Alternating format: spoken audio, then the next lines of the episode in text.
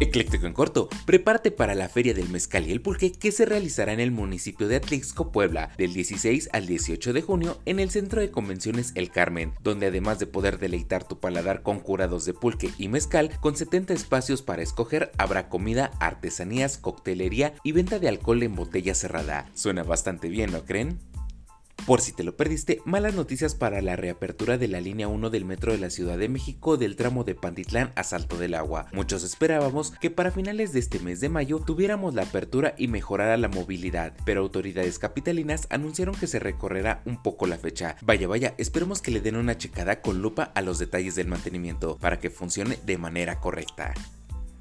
Finalmente, empresarios piden frenar la reducción de jornada laboral de 48 a 40 horas a la semana, esto con el fin de evitar efectos adversos tales como un mayor recurso a contrataciones, destinar mayor dinero a las horas extra, la reducción no implica mayor descanso al trabajador, generaría una mayor inflación a los bienes y servicios, además de poner en riesgo a las empresas, en especial a las micro y pequeñas, así como piden una reflexión más profunda tomando en cuenta las inquietudes de todos los sectores laborales para poner un alto a la propuesta que recién fue aprobada. ¿Tú qué piensas acerca de esta postura? Soy Andrés Valeria y recuerda comentar, dar like y compartir para seguir creciendo. Que estés muy bien y la pases mucho mejor, porque esto es...